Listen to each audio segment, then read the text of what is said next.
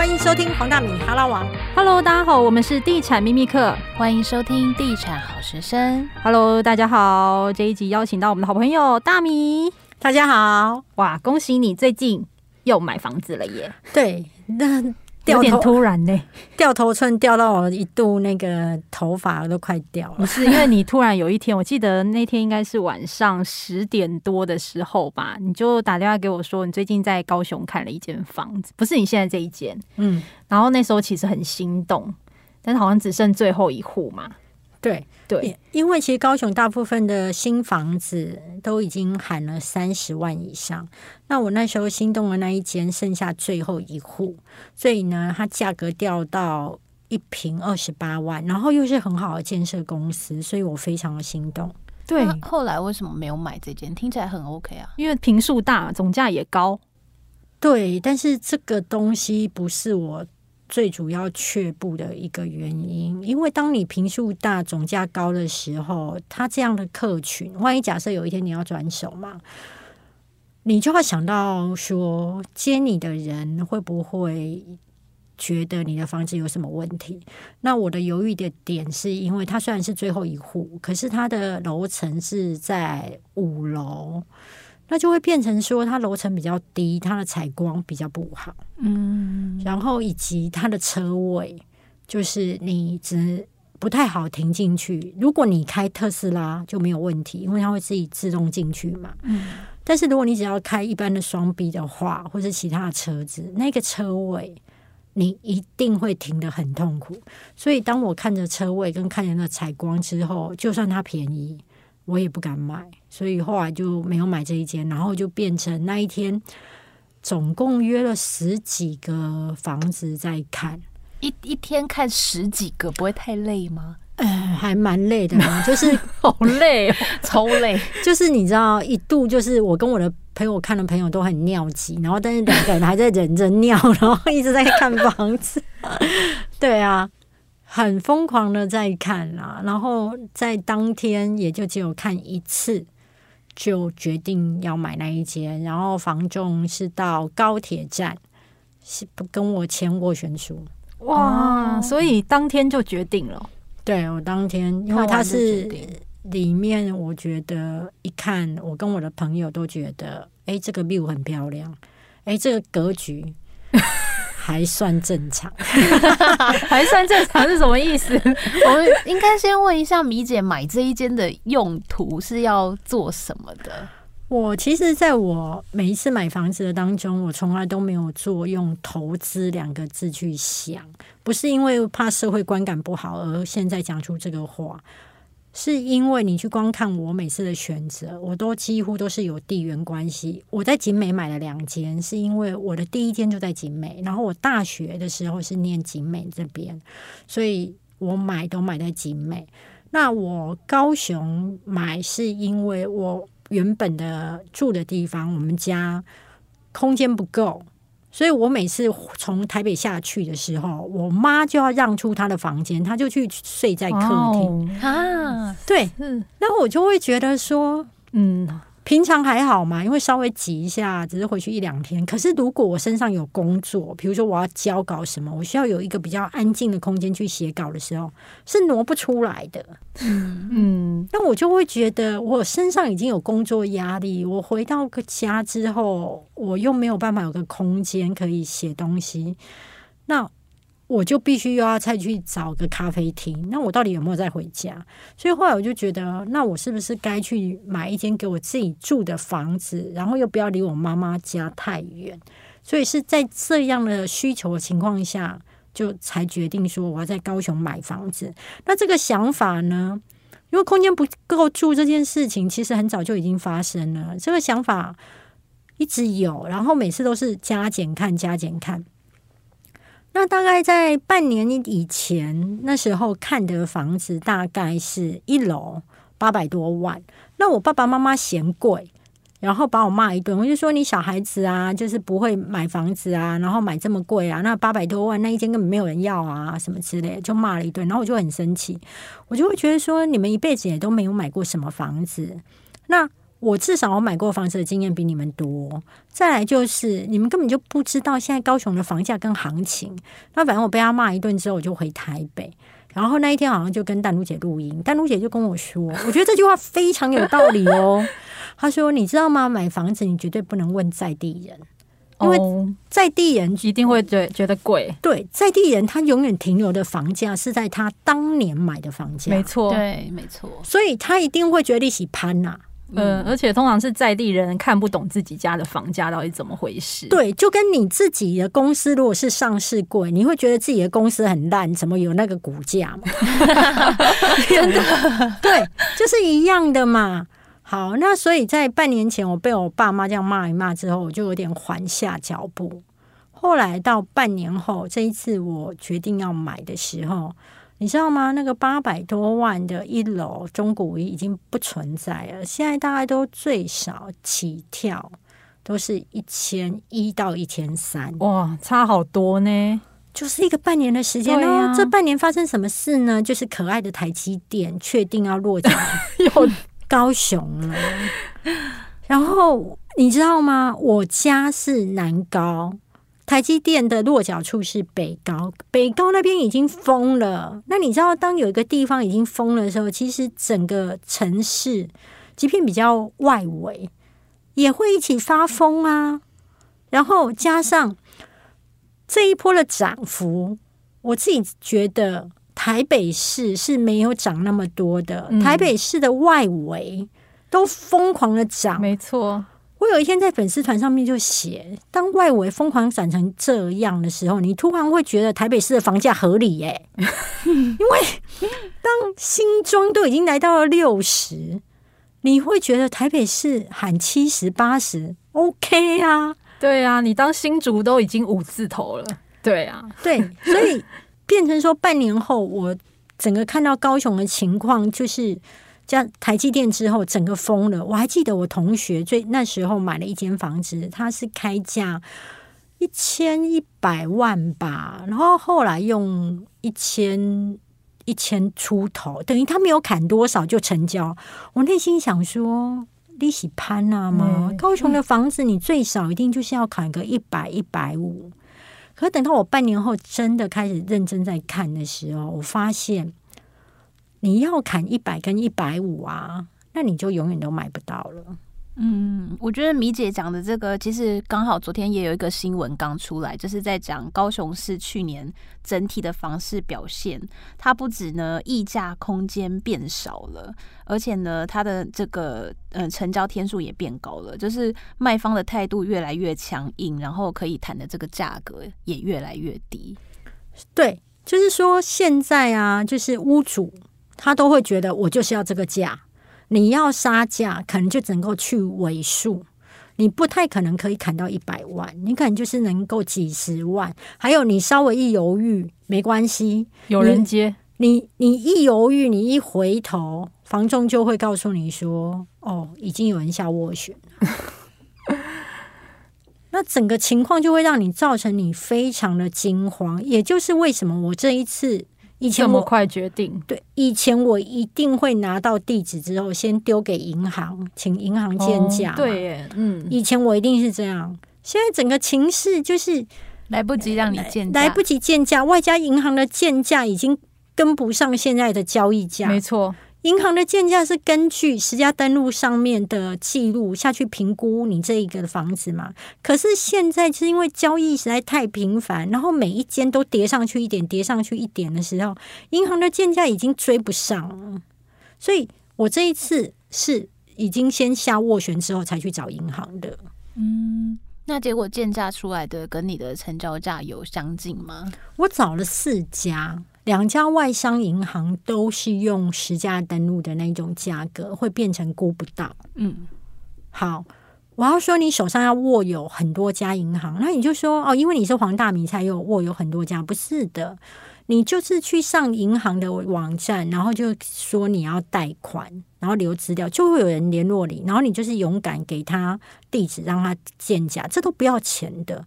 好，那我过去常往来的两家贷不到，之后我就去问农会，我就说最好贷的就是那些不起眼的银行，农会、渔会一二三四五六七八九十信，好不好？就是你看起来很鸟的那种银行，我告诉你，它的放款哇，真的很亲民哎、只要能够愿意给你钱的，就是好银行；不会给你钱的，就是烂银行。标准就是这么简单。好，农会超亲切的哦，立刻跟我说。我会跟你斗三缸啦，不要紧啦。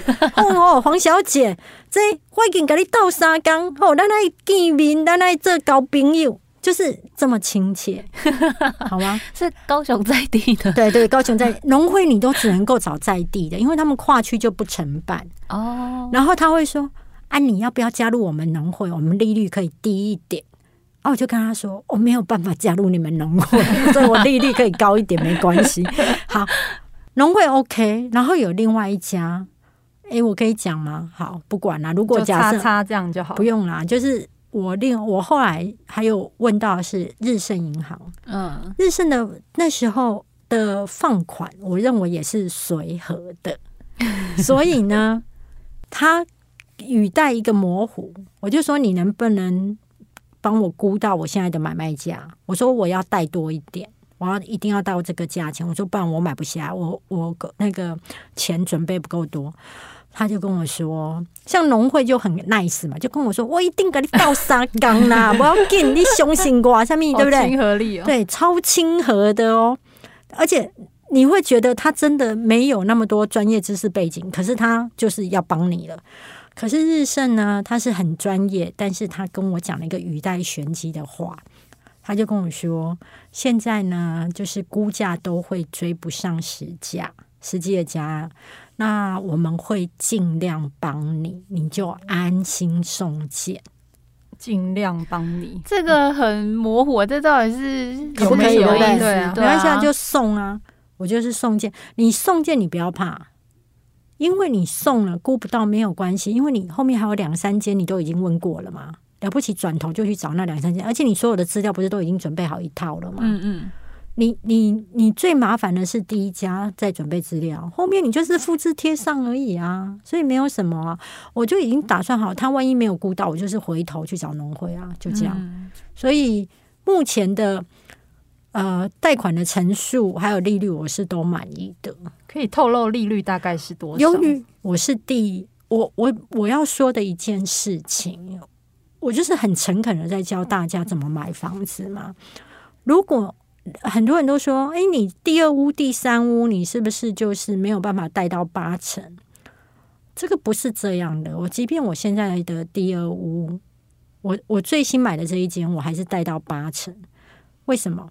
因为我前面的一那、前面两间还完了，对，就是没有房贷。你即便你有一百间房子，你去买第一百零一间，对银行来说，因为你前面一百间都已经还完房贷了，所以第一百零一间是你在银行有房贷的第一间，所以视为第一屋，你还是可以贷八成。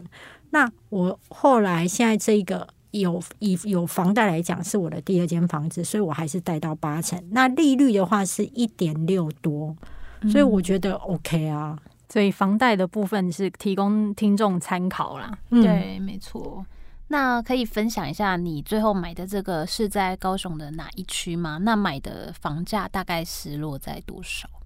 我在高雄的前金区，然后它是可以看到中央公园，然后 view 好。中央公园那边很棒哎，我们有一起去过，我们有去那边拍片。对对对，但是你不能够以台北的大安公园来去想中央公园，因为大安公园几乎大家都会在那边跑步啊，或是有艺文活动啊。可是我们的高雄人的中央公园，第一不会有那么多活动，第二也不会在那边常常奔跑，所以它。本身以高雄人的重要性而言，并没有像大安公园那样，只是建商每次都要写高雄的大安公园，然后来骗北客，你懂吗？但是那个环境是你看出去是舒服的。然后我要说的是，我这个建商是我自己不太爱的建商，哦，那你为什么买了呢？就是因为 view 好，然后以及那个价格当时是便宜的，因为在高雄几乎都现在就是新的房子，可能就是喊破三字头嘛。然后我当时买到的价钱好像是一瓶二十六还是二十八，我有点忘记了。然后因为 view 好，我觉得价格又合理，所以我就买了。那买完后其实有一点点后悔，因为我觉得这个建商品牌我真的不是那么喜欢。那假设你买到这一家建商品牌的房子，我要说你最好买呃已经盖好的实际的房子，而不是预售屋。为什么绝对不能买它的预售屋？是因为以前大家就常会告诉我，它有两大特点：第一，格局怪；第二，会漏水。我这一次真的感受到了什么叫格局怪。哎，你说洗衣房吗？对我这个真的是，我当时跟屋主约见面的时候呢，屋主那个上面写的是三房，那三房我看完两房之后，我就问屋主说。请问一下，你的第三房在哪？他说第三房就是你现在站的这里。我说我现在站在这里，我站在这里。他说嗯，对。我说我站在这里比阳台还小哎。我说这里只能放洗衣机哎。然后他就说 哦，看怎么隔啦，很心虚，很心虚啊。然后我就觉得我看完他那一间，然后他就跟我说，你知道吗？我我们这一户的房型。是这一栋当中的第二大，我们这是四十几平，第二大的哎，这个格局已经是好的。然后我心里想说：天啊，洗衣机房算你们这一个栋当中格局好的，很想见识一下。那其他的到底有多不行？我发现它整栋大部分的房子都是开门就会看到厨房。哦，开门见灶不行嘞。我觉得它不行，不是风水，而是你没有办法那个油烟，嗯，有一个隔起来的空间，还有你的那个电器柜，你会变成没有什么地方可以放。好，我看完它的之后，我就想说这整栋的格局都很烂，结果我没有想到，我后来看下一户，就是我后来买的那一户，它的格局相对正常很多，就像一个正常的三房三房，然后也标准，诶。厨房还是不标准，厨房还是一打开就看到那个，还是一样那样一样一样一样。嗯，但是就是相对整个格局是正常，非常的多，然后外加 view 好，然后地点好，所以以及价格便宜，那我就觉得好，那我就后来买了。那买了之后，其实它所有的公社，我就打算将来是会荒废，因为它公社太奢华了，那个一定是会爆掉的。它公社有。呃，游泳池、屋顶游泳池，然后奇异室，所谓的奇异室就是麻将间，对，然后以及健身房、KTV 室，然后饭店室送早餐，然后不久早餐，哎，对对对，你所有的餐点他会送到你门口。可是后来经过听说，经过住户的决议，决定不要。就不要，因为变说你的秘书就是那个一直在忙着送餐。他们会觉得说花这么多钱，到最后居然变成对，就不是在看一楼有没有什么状况，变成在忙送餐，他们就不要。好，他还有铁板烧区，铁板烧区 对，然后标榜说有厨师，后来就是没有厨师啊，因为上面全部都在放纸箱。然后早餐区呢，就是秘书告诉我说。那个厨师已经做到这个月底，那下个月这样？对对对，他说下个月呢，可能就没有厨师。那我说还会再聘吗？他说不一定哎，看管委会。所以这么样奢华的公社，你大概未来。你应该觉得它里面应该都是蚊子馆哦，所以我觉得这个也可以提醒听众朋友，就是你在买预售的时候，其实建商就会包装一些什么妈妈教室啊，或是什么全日餐厅，但是可能就要特别留意它未来的运作方式是不是真的会有，对，会不会就是真的就废在那边？大部分应该都很难持续，但是上次我有在其他地方分享吗？还有一个就是我朋友他们的那个豪宅，后来他们的公社经过多年以后才发现，那个公社当时候在买卖合约当中啊，其实那个产权是建商的，嗯，所以就变成说他们在使用了多年之后，建商就收回了健身房、KTV 是什么的，然后就把它隔成房子，哦天哪，然后把它转卖出去了，所以他们很。很扯，很扯，对对，所以后来他们的那个公社 就瞬间少了非常的多，全部都变房子了。对，所以我经过朋友这样惨痛的教训之后，我就会很在乎说，我觉得公社荒废就算了，因为早晚的，但是。我会在乎说，哎，公社是不是将来建商还要回收？那个产权到底是属于住户的还是建商的？这个也要特别的留意。嗯，那其实那天有跟你聊，就是其实你本来好像买房子没有那么有冲劲，对不对？对，是后来跟淡如姐录音之后，就突然有了这个前进的动力。我发现跟淡如姐聊了之后，就都会去买房子。好励志哦！应该是说，我本来呢，就是看房呢，还是觉得说还要再慢慢看一下，然后再来决定。可是呢，淡如姐有一个很神奇的魔力。他是属于穷州哎，你知道吗？就是任何事情呢，他都会觉得你就去做啊，你想那么多干嘛？你就去做，你就是去问问看，不然我现在示范给你看怎么谈。然后我就觉得天啊，姐姐们都已经这样讲了，那感觉上自己如果不做点什么事情，有能力上不行这样子。对，所以我就真的去去去在当天就买下来。那你说到底会不会后悔？一点点啊，因为没有那么满意嘛。但是我自己会觉得，我是一个实证主义者啦。那因为这家建商长期以来风评都很烂，嗯。那当我大概讲了一下我买房子的情况的时候，哎，我告诉你，我粉丝团收到超多这一家建商的那个购买者哦。纷纷粉丝说：“你是不是买了叉叉叉 三个为什么这么快？然后很厉害，因为粉丝光听我讲完公社就已经猜得出来我住哪一栋哦，真的粉丝超厉害，就已经猜得出来说你是你是不是住在哪里了？然后他就很多粉丝都跟我说，他们的房子啊，就是因为都盖的格局很怪，外加很多投资客，外加就是户数很多，所以不太会涨。所以呢，你赶快把它卖掉。”哦，对，就涌入一堆来劝我把它卖掉。但我现在的想法是说，第一，我买了，我就是自己你要自己用的。然后我的想法就是顺便了解一下江湖传说是不是真的。如果假设江湖传说是真的，那我真的觉得太棒了。而且听说他们的那个管委会公框超精彩哦。对，那我觉得也是去见识一下，就是到底有多精彩。